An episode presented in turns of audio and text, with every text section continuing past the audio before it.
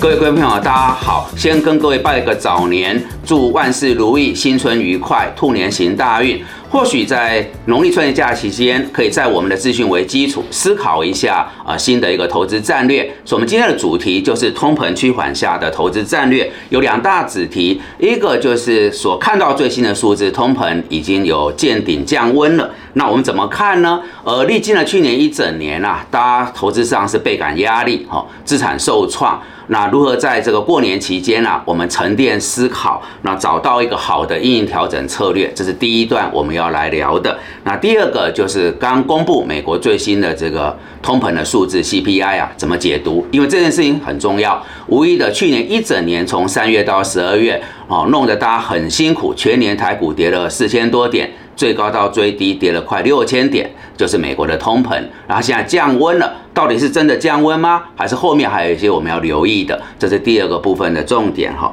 那我们来往下，就是美国公布的这个 CPI 啊，消费者物价指数的一个变化，看到通膨是见顶降温了，也强化我们金融圈啊对于联准会啊进一步放慢升息节奏的一个预期。那前面啊，这从去年的三月到十二月，我们历经了快十个月。联总是一个暴力式的升息哈，那好多次都是三码在升，那主要要是让经济要降温来压制通膨。那随着这一次所公布的 CPI 变化，我们认为元月底哈，就各位这个过完春节后，马上要看到联总会开会啊，这场会议应该就是升一码，好，终于我们结束了一次三码哈。这是一码左右，比较正常化的一个货币政策调整，那代表联总有更多的时间来看它政策对经济和金融的影响。那很重要，既然去年一整年造成我们倍感压力的情势有变了，而且是很大的变化，我们就得想想我们的思维、我们的行动策略要怎么调整。这是为各位哦所规划主题内容在这里。我们先看第一个部分，那么通膨既然已经见顶啊降温了，投资策略怎么调整哦？有关农历春节前后的这个部位，目前来看就内资还是偏乐观的，投信是买超。好消息是融资余额没有大幅增加哈，那政府资金呢？虽然呃有做一些调整，但大体上对指数没有那么大的影响。所以这个春节假期后啊，一开盘可能还是得关注啊啊投信跟外资的操作动向。那整体来看，不确定是有比较多，因为这一次的假期啊，封关期高达十二天，而且在我们休假期间啊。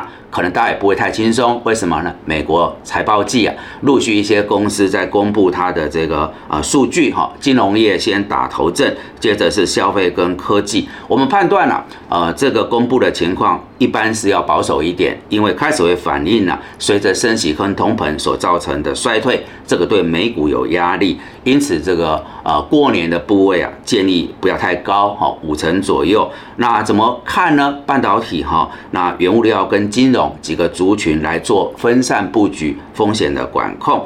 那接着往下，我们把投资战略拉视角高一点、远一点哈。那因为整个局势其实不是很稳定，所以判断第一季啊市场还是震荡。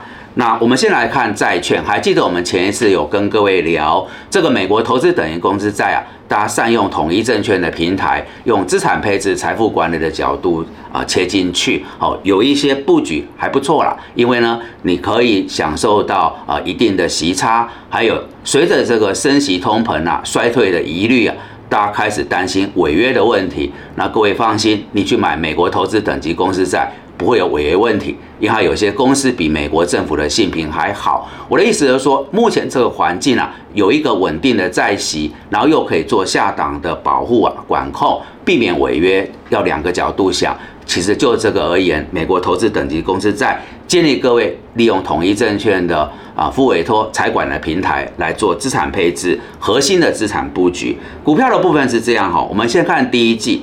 第一季啊，我个人建议能见度比较高的电子业应该是在伺服器啊、网通、车用电子，这个可以留意一点。那船厂的部分，一定焦点在于开始国境解封、各国正常化之后的观光、餐饮、百货、饭店等等，这个可以注意。那钢铁跟塑化，历经从去年这个几乎是一整年的一个沉寂啊，慢慢的呃看起来报价盘价有稳住哦。那这个情况会有转机性，也是各位可以做一些观察的。那假设呃，我们把这个角度啊拉超过一季以上，比较是用中长期的角度看，我的建议是不要追，好分批来布局。那什么族群可以看呢？首先就是趋势很明确的这个绿能、节能、减碳，那这当中很清楚的是在呃电动车，还有我们在专题里面提到了储能啊、厨电，好离岸风电、太阳能。啊，之前有琢磨的，呃，介绍过的族群，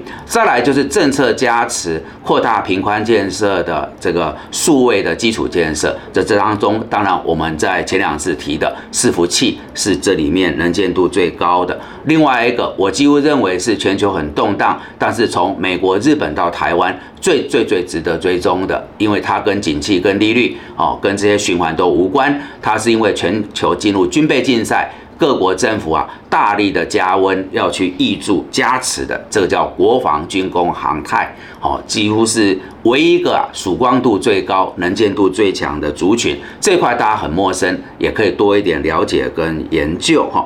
好，那刚刚谈的是台股，我们把它拉到是呃统一证的呃财富管理。那我们也提了，我们再复习一下，我讲的三件事情。第一个就是中国大陆世界工厂的角色松动啊。印度跟印尼，它有机会争取到制造业的资源，所以双印基金值得来定时定额的一个扣款。再来，全球越动荡。越看不懂，越混沌不安了。新加坡成为最大的一个避风港跟受惠者。新加坡，各位你我啊，我个人都陌生，但这个看起来是一个新的脉动趋势，可以来好好的做追踪。那上述所谈的这些方向比较明确的台股，或是我们谈的海外的这些资产标的，可以存股、定时定额、锁定基金、ETF 和个股来做琢磨。好，那这些是我提一个方向，各位如果有大体上呃认同的话，呃过年期间多花点心思来沉淀思考，阅读一些资料，找朋友哦讨论，或许在的开。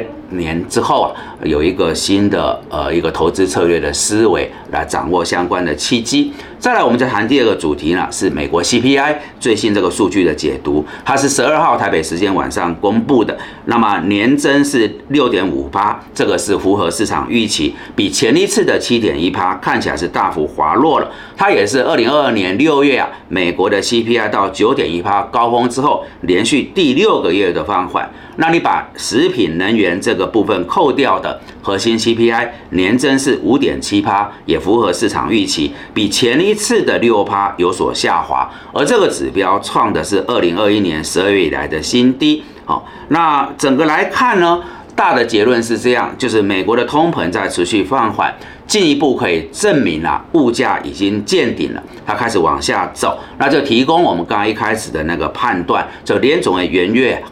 应该就是升息一码，放缓了它升息的步伐。那我们再复习一下哦，我们之前呢有辟了一个专题叫 PCE 神秘指标，我们谈了三件事：美国的通膨占两成是商品通膨，占三成是租金通膨，占五成是服务业通膨。复习一下，那我们就根据这个脉络、这个架构来解析。商品通膨很明显是这一次通膨降温最大的贡献者哈，它跌到二零二一年二月以来的新低。那其中能源跟商品成本大幅的收敛，是十二月最新这个 CPI 单月的这个增幅可以下降的主要的贡献来源，驱动的一个因素哈。那如果你把能源跟食品扣除掉，其实在商品价格下来部分，主要是。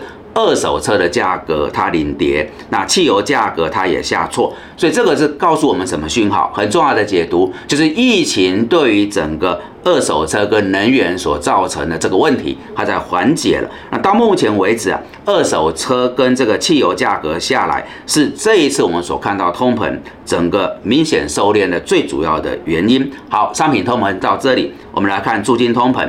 这个有点棘手哈，因为它没有降温。虽然房价已经下跌了，但是我们跟各位提过，通常租金通膨落后房价转折月是一年，所以大概往后抓个三个季度到一年左右，我们才有机会看到租金通膨收敛。而最新的数据数据哈，租金通膨还在加速，哦还在加速，年增率从七点一趴加速到七点五趴。还有一点，疫情正常化，民众开始对外出游啊，所以外出的住宿月增率也往上到一点五趴。所以这个租金通膨啊没有收敛，还往上走，这个比较不理想。服务业通膨是现在我们最困扰也最感压力的。各位可以把这次的影片跟上一次搭配看，好，把整个脉络抓得更清楚。服务业通膨它是创到一九八二年九月来新高，那很麻烦。我跟各位一个走过，住房啊、用水、垃圾处理、医疗照护、交通运输、休闲、教育、通信，全部往上。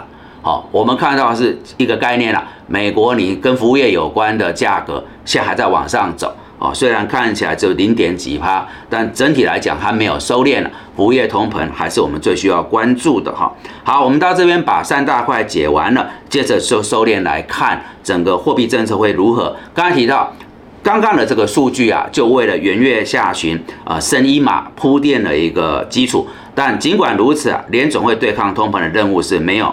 结束的，好，这里面其实很清楚，我们再复习一下，就是这个服务业通膨，好，还有薪资的这个部分，哈，就业市场的紧俏，都给物价升温，还是带来一定的一个助长的效应。那判断联总会会呃走到这里啊，就是评估一下了，已经是几乎四十年来最严峻的、最激进的升息对经济的影响。后续应该有一段比较长的时间，把利率维持在较高的水平，然后它不断的放话，好提醒大家投资圈啊、金融圈不要低估我们联总会压制的这个物价的一个决心。但这个是联总会，事实上市场的氛围在开年后这两三周。不是这样，好，联总会要降温，但市场是逆向而上。我们来把这个讲得清楚一点。最近的氛围很不一样，几乎整个二零二二年大的环境趋势，走到二零二三年开年后的两三周出现逆转。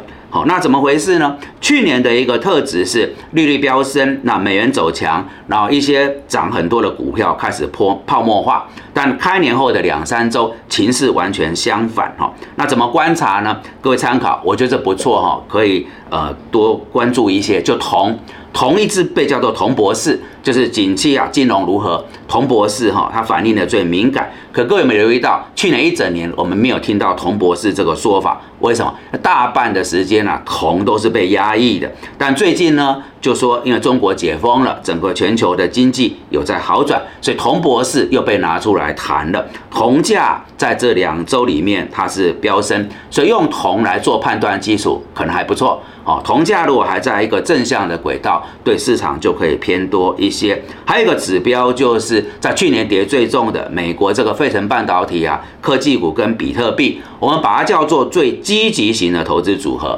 那这个组合去年几乎是灾难性的哈，可是年初到这里两周左右，它涨了一成。所以我的建议就是看铜博士，看铜价，看那个去年受创最深的科技半导体跟这个比特币。啊，这两个如果还 OK，那市场的氛围就可以偏多。那我们要下一个结论了。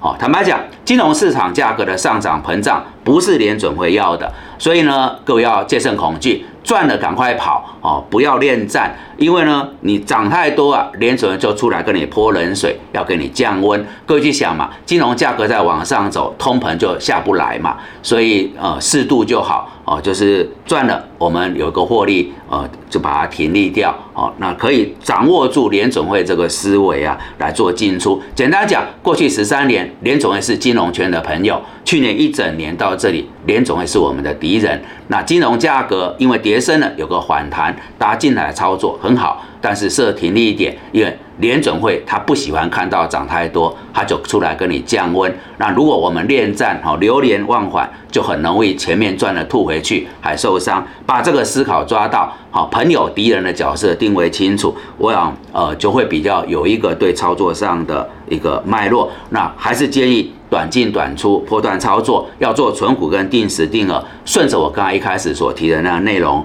啊来做一个思考。好，以上是我们今天所准备的相关的讯息。如果各位觉得这些讯息有助于操作判断，敬请帮忙按赞、订阅、分享跟开启小铃铛。也祝大家新年快乐！